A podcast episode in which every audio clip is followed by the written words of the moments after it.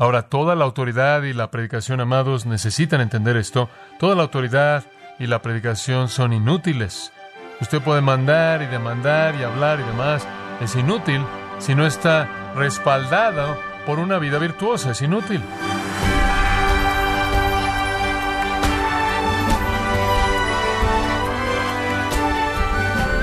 Le damos la bienvenida a su programa Gracias a vosotros con el pastor John MacArthur. El mandato bíblico para los padres abarca mucho más que jugar con sus hijos o entretenerlos en el parque. ¿A qué es llamado un padre que lidera su familia, esposa, un ministerio en la iglesia? ¿Qué cualidades debe tener un líder que Dios considere excelente? El día de hoy, el pastor John MacArthur en la voz del pastor Luis Contreras continúa dando una mirada a las cualidades de un siervo fiel y amoroso. Estamos en la serie Cualidades de un siervo excelente, aquí en Gracia a vosotros. Bueno, abramos nuestras Biblias juntos en 1 Timoteo capítulo 4, 1 Timoteo capítulo 4, y estamos viendo de nuevo las cualidades de un ministro excelente de Jesucristo. Las cualidades de un ministro excelente de Jesucristo en los versículos 6 al 16. Hace un par de años atrás, en un domingo de resurrección, se me pidió que estuviera en un programa de televisión en una red de televisión local. Estábamos en un parque en Glendale, me acuerdo del lugar muy bien. Era una tarde de domingo de resurrección y que era una especie de toque religioso en su programa. Entonces me pidieron si podía estar en una entrevista. Nos sentamos en dos bancos altos, yo y un anfitrión de televisión conocido llamado Paul Moyer. Y estábamos hablando de la religión y me estaba haciendo preguntas y tratando de identificar en dónde encajaba en esta especie de marco evangélico. Él dijo, eres como... Y él comenzó a cubrir una lista de todo predicador de televisión en el que podía pensar hasta uno tras otro. Y eres como y yo le decía, no, no, no, no, no, como ninguno de ellos. Bueno, él comenzó a preguntar, ¿cuál es tu ministerio? ¿Cuál es tu énfasis? Y hablé de enseñar la palabra de Dios y trabajar dentro del marco de una iglesia. Y él dijo, ¿Acaso las cosas que hacen para levantar dinero y la especie de riqueza y prosperidad, algunas de ellas en las que están metidos, y si yo, ese tipo de cosas te molestan, sí, me molestan, ¿por qué no haces algo por eso? Él dijo, ¿cómo es que tantas personas pueden tomar el nombre de cristiano, el nombre de Cristo, y salir ahí y hacer todas estas cosas que piensas tú que representan de manera equivocada lo que crees? Y después me hizo esta pregunta. Él dijo, ¿Quién está a cargo de tu movimiento? Esa es una pregunta muy sabia. Yo le dije, desde un punto de vista, nadie está a cargo. Hay un estándar mediante el cual todos aquellos de nosotros que ministramos debemos ser medidos, y ese estándar es la Biblia. Pero hay que reconocer que hay personas que no se molestan por evaluar o alinear su vida a la luz de ese estándar o su ministerio. Entonces él dijo esto y pensé que fue igualmente sabio. Él dijo, ¿por qué no supervisas tu movimiento? Realmente te está dando una mala reputación. En otras palabras, hay muchas actitudes negativas acerca o en contra de los ministros cristianos y el ministerio cristiano, porque algunas personas lo han abusado tanto y lo han pervertido y torcido y lo están haciendo de una manera no bíblica y de una manera que no representa a Cristo. ¿Por qué no supervisas a tu gente? Él dijo, bueno, pensé que es una buena idea y me gustaría hacer eso, nada más que no sé cómo hacerlo.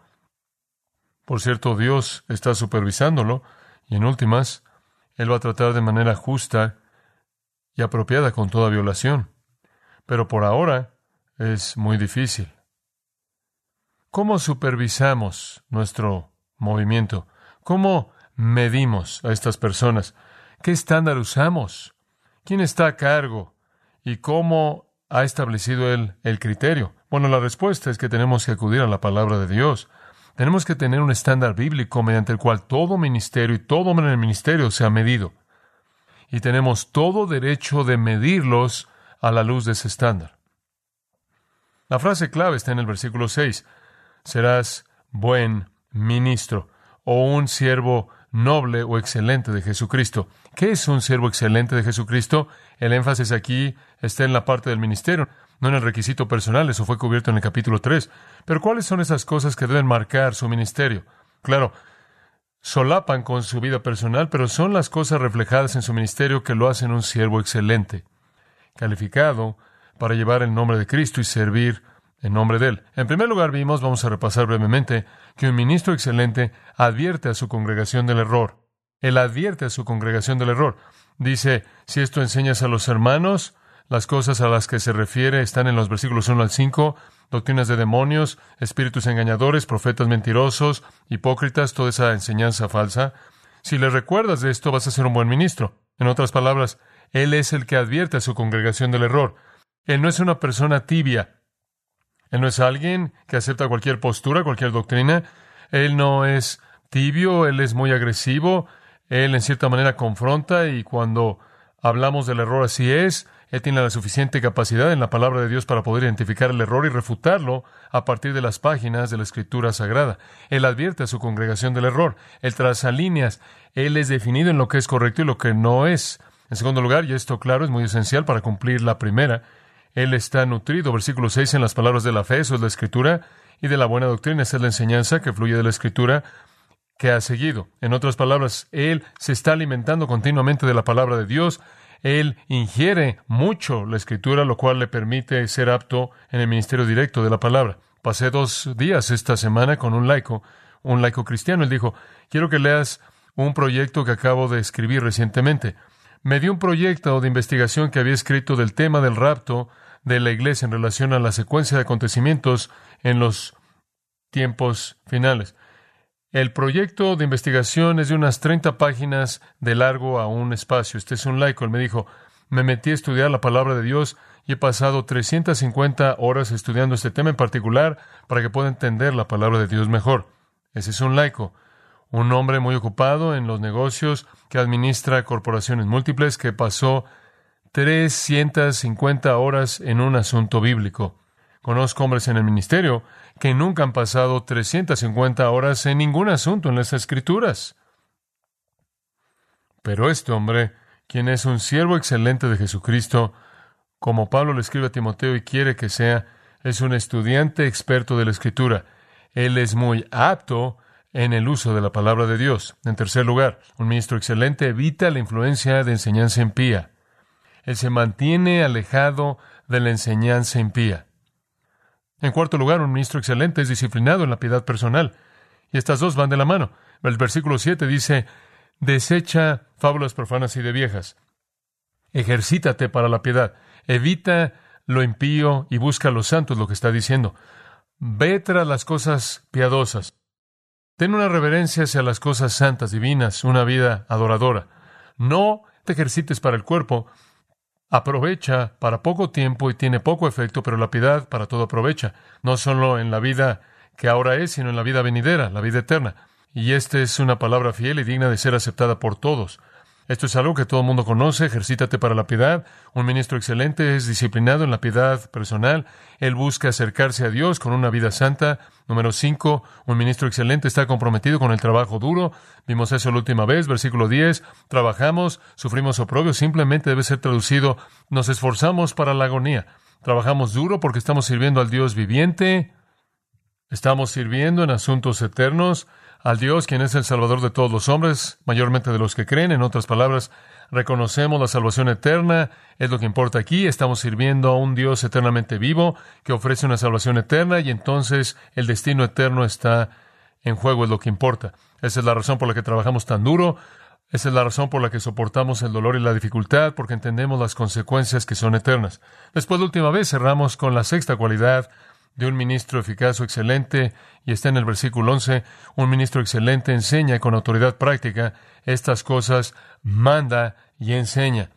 Hay un lugar para la enseñanza, la expresión de la verdad, pero es en modo de mandato.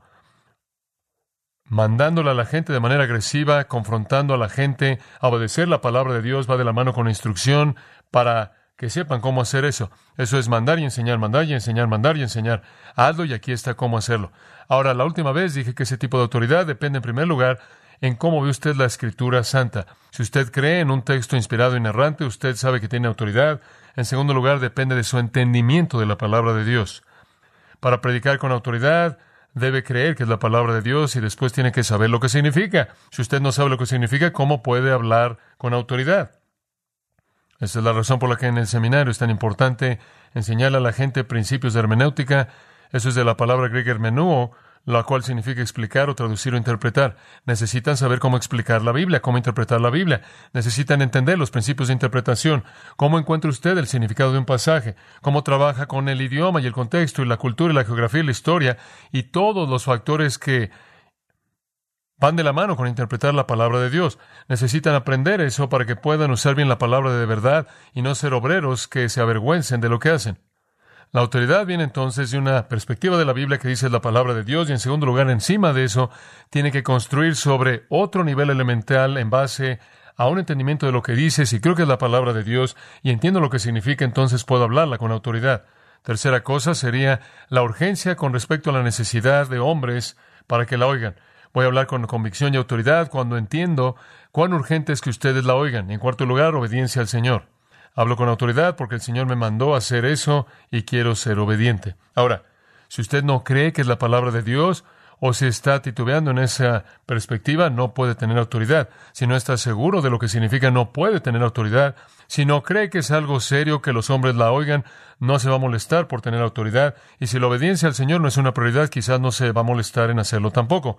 Pero si esas cosas están en su lugar, va a enseñar en un modo de mandamiento, va a haber una firmeza y fortaleza y valentía y una agresividad en su enseñanza que dice esto es lo que Dios dice, esto se demanda, debe responder o sufrir las consecuencias.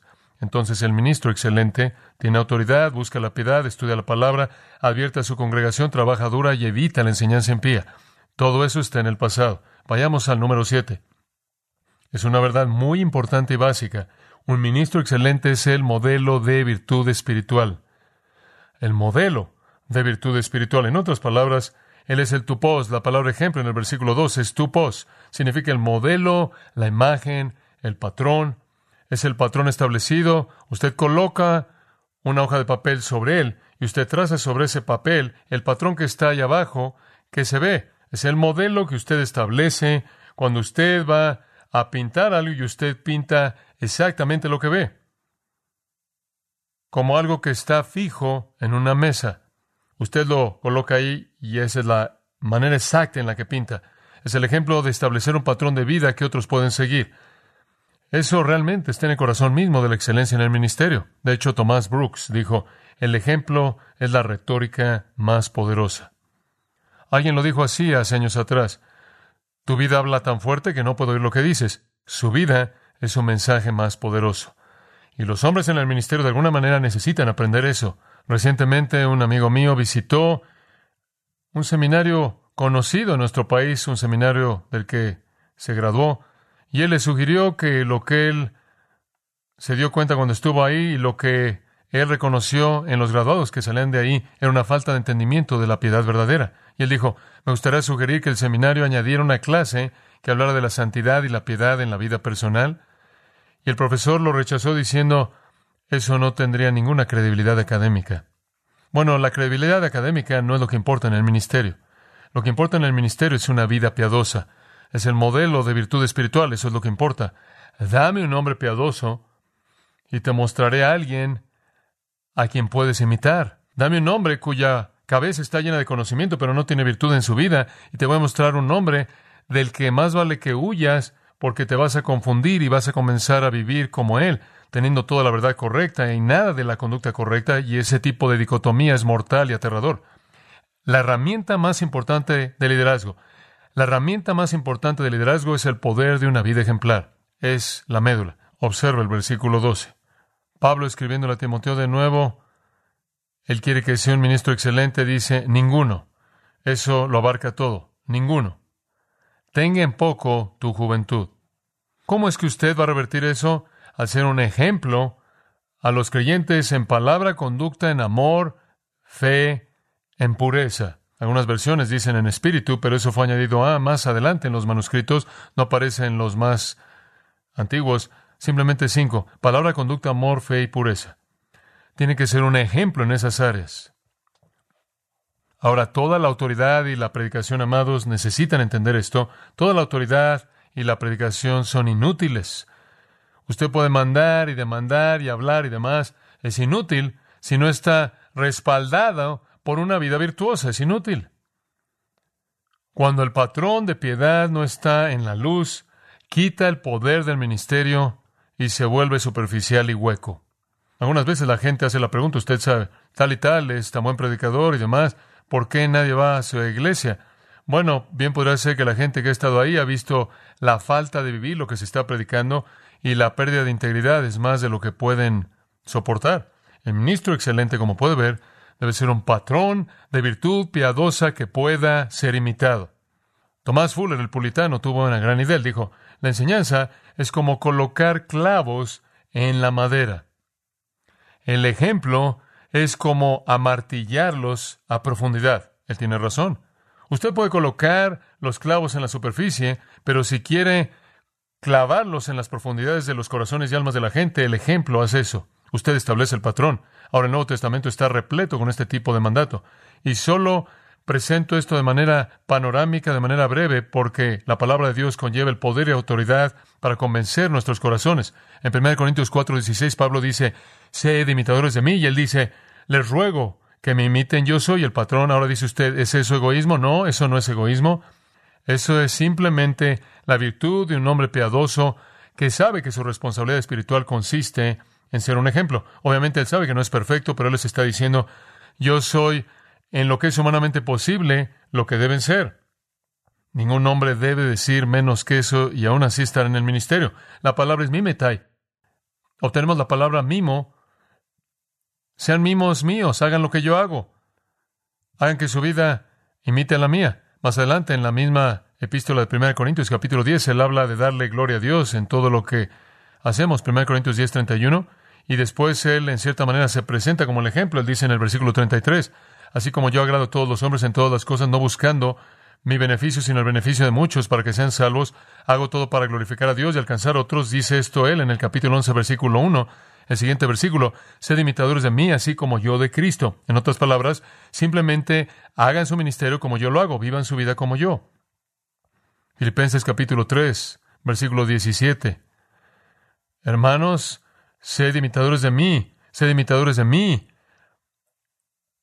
como nos tienen, por ejemplo, dice, hemos establecido el ejemplo, ahora síganlo. En el cuarto capítulo de Filipenses, versículo 9, las cosas que habéis aprendido, recibido, oído y visto en mí, esto haced. Hagan lo que yo hago, digan lo que yo digo.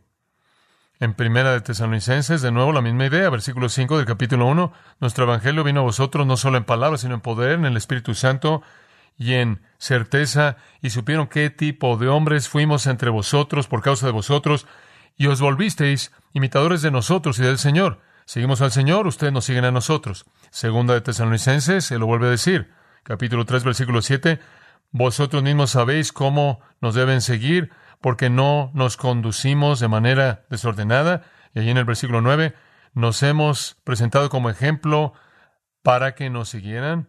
Simplemente es común para Pablo llamar a la gente a seguir su ejemplo. Él dice en 2 Timoteo 1:13, retén la forma de las sanas palabras que oíste de mí, aférrate a aquello que oíste y viste en mí. Ahora, esto es básico para todo el ministerio. En Hebreos capítulo 13 nos dice en ese séptimo versículo, los que gobiernan la iglesia, que han hablado la palabra de Dios, deben ser un ejemplo de fe a seguir. Ahora, cuando usted viene al ministerio en la iglesia, usted debe tener una vida que puede ser seguida por otras personas. Ese es un desafío tremendo. Esa es la razón por la que Santiago dijo, dejen de ser muchos de ustedes maestros porque recibirán mayor condenación, no solo por la seriedad de enseñar error, sino por la seriedad de vivir de manera hipócrita. La vida tiene que encajar con el mensaje y de manera trágica esto es violado, simplemente es violado de manera constante en el ministerio, constantemente. Sé específico. Versículo 12 conmigo, vea lo que Pablo dice. ¿Qué áreas son lo que importan? En primer lugar, ninguno tenga en poco tu juventud, sino sé ejemplo de los creyentes, eso es lo general. Lo que le está diciendo aquí, ahora observe esto, tú eres joven. Con la juventud viene cierta cantidad de cuestionamiento. Tienes que tener respeto si la gente te va a seguir, ¿verdad? Pero si eres joven, vas a tener que ganarte ese respeto. Los griegos subordinaban la juventud a la edad. Si un hombre no tenía la edad, tenía que ganarse el respeto. Entonces le dice a Timoteo, Timoteo, vas a tener que ganarte el respeto. No te lo vas a ganar por tu cabello gris porque no eres tan grande. Ahora dice usted, bueno, ¿qué tan grande era Timoteo? Observe la pequeña frase, tu juventud. Ahora, ¿qué tan joven era él? Podrá pensar que tenía 16 o 15 o 21, pero permítame darle algo de trasfondo. Cuando Timoteo se unió a Pablo originalmente en su segundo viaje misionero, su segundo viaje misionero, Hechos 16, registra esa reunión con Timoteo y él se llevó a Timoteo con él. Timoteo probablemente estaba en sus 20, muy bien, 22, 24, 25, 26, por ahí. Ahora estamos a 15 años después, entonces es muy probable que está casi llegando a los 40. Él está casi llegando a los 40, dice usted. Aquí dice, ninguno tenga en poco tu juventud. ¿Quieres decir que casi a los 40 es joven? Sí, en la cultura griega definitivamente lo era. De hecho, Lucas llama a Pablo joven. Lucas habla de Pablo como joven en Hechos 7:58, cuando él debió haber tenido más de 30. Y esto es apoyado por la palabra aquí neotes, que se traduce juventud, la cual se usaba para describir a alguien hasta los 40. Entonces, 40 era el punto de quiebre. Usted era joven hasta que tenía 40 y después de los 40 era maduro, apto, sabio y mayor. Entonces aquí hay un joven, Timoteo, menor de 40, y Pablo le dice, ninguno tenga en poco, menosprecie, desprecie tu juventud. Ahora, ¿cómo vas a revertir eso? ¿Cómo vas a ganarte su respeto? Es cuestión de mostrar que eres un ejemplo para los creyentes. Revélate como un modelo de virtud espiritual. Esa es la clave. Esa es la clave. La palabra Ejemplo, tupo significa patrón o modelo. Si usted va a compensar sus pocos años y va a tener autoridad entre su congregación y ser creído y seguido y honrado y respetado, va a tener que ser porque el rebaño ignora su edad y ve su ejemplo. Tienen que ver la virtud de su vida. Ahora, esto debe abarcar cinco áreas. Observe esas cinco áreas en el versículo 12. Una, en palabra. En palabra, dice. En lo que dice. Eso simplemente significa lo que dice. Palabra. Conversación. La conversación del siervo de Dios debe ser ejemplar. Ejemplar. Jesús dijo en Mateo 12, de la abundancia del corazón habla la boca. Habla la boca. Lo que sale de la boca revela el corazón. Y esa es la razón por la que Jesús dijo, por tus palabras serás justificado y por tus palabras serás condenado. En otras palabras, simplemente déjame oírte hablar y puedo identificar el estado de tu corazón, ¿verdad? Las palabras del siervo de Dios deben ser palabras ejemplares. ¿Qué tipo de palabras? Bueno, veamos Efesios 4. En Efesios capítulo 4 dice acerca de la plática, versículo 25, quítense mentiras. Entonces, lo primero que nunca debe jamás salir de la boca del siervo del Señor es una mentira. Jamás debe haber mentiras, nunca hablar una cosa y contradecir con la otra, decir una cosa a una persona y otra otra persona, sin mentiras.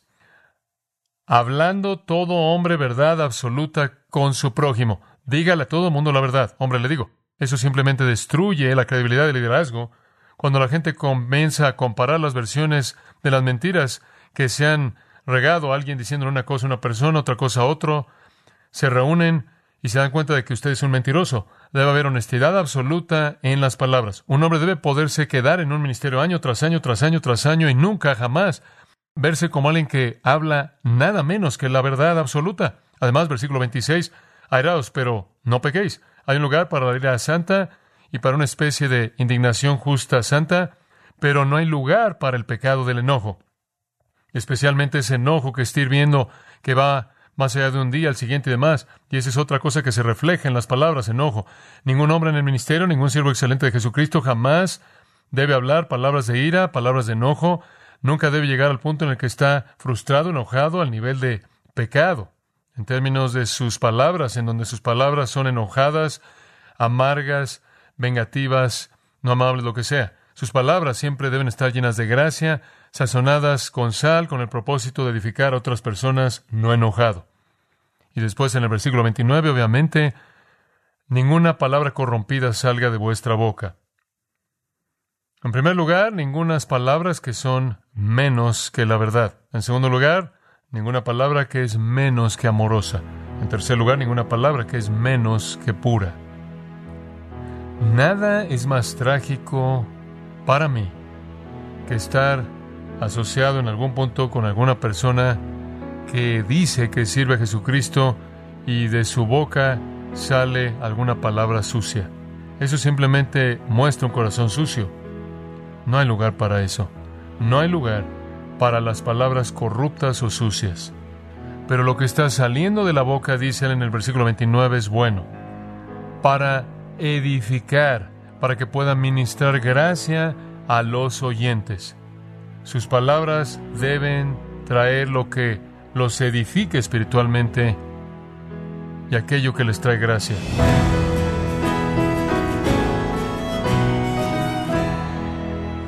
John MacArthur nos habló acerca del ejemplo que los líderes deben mostrar en la iglesia, no solo los pastores, sino todo aquel que ejerce alguna responsabilidad de liderazgo en la iglesia local a la que pertenece.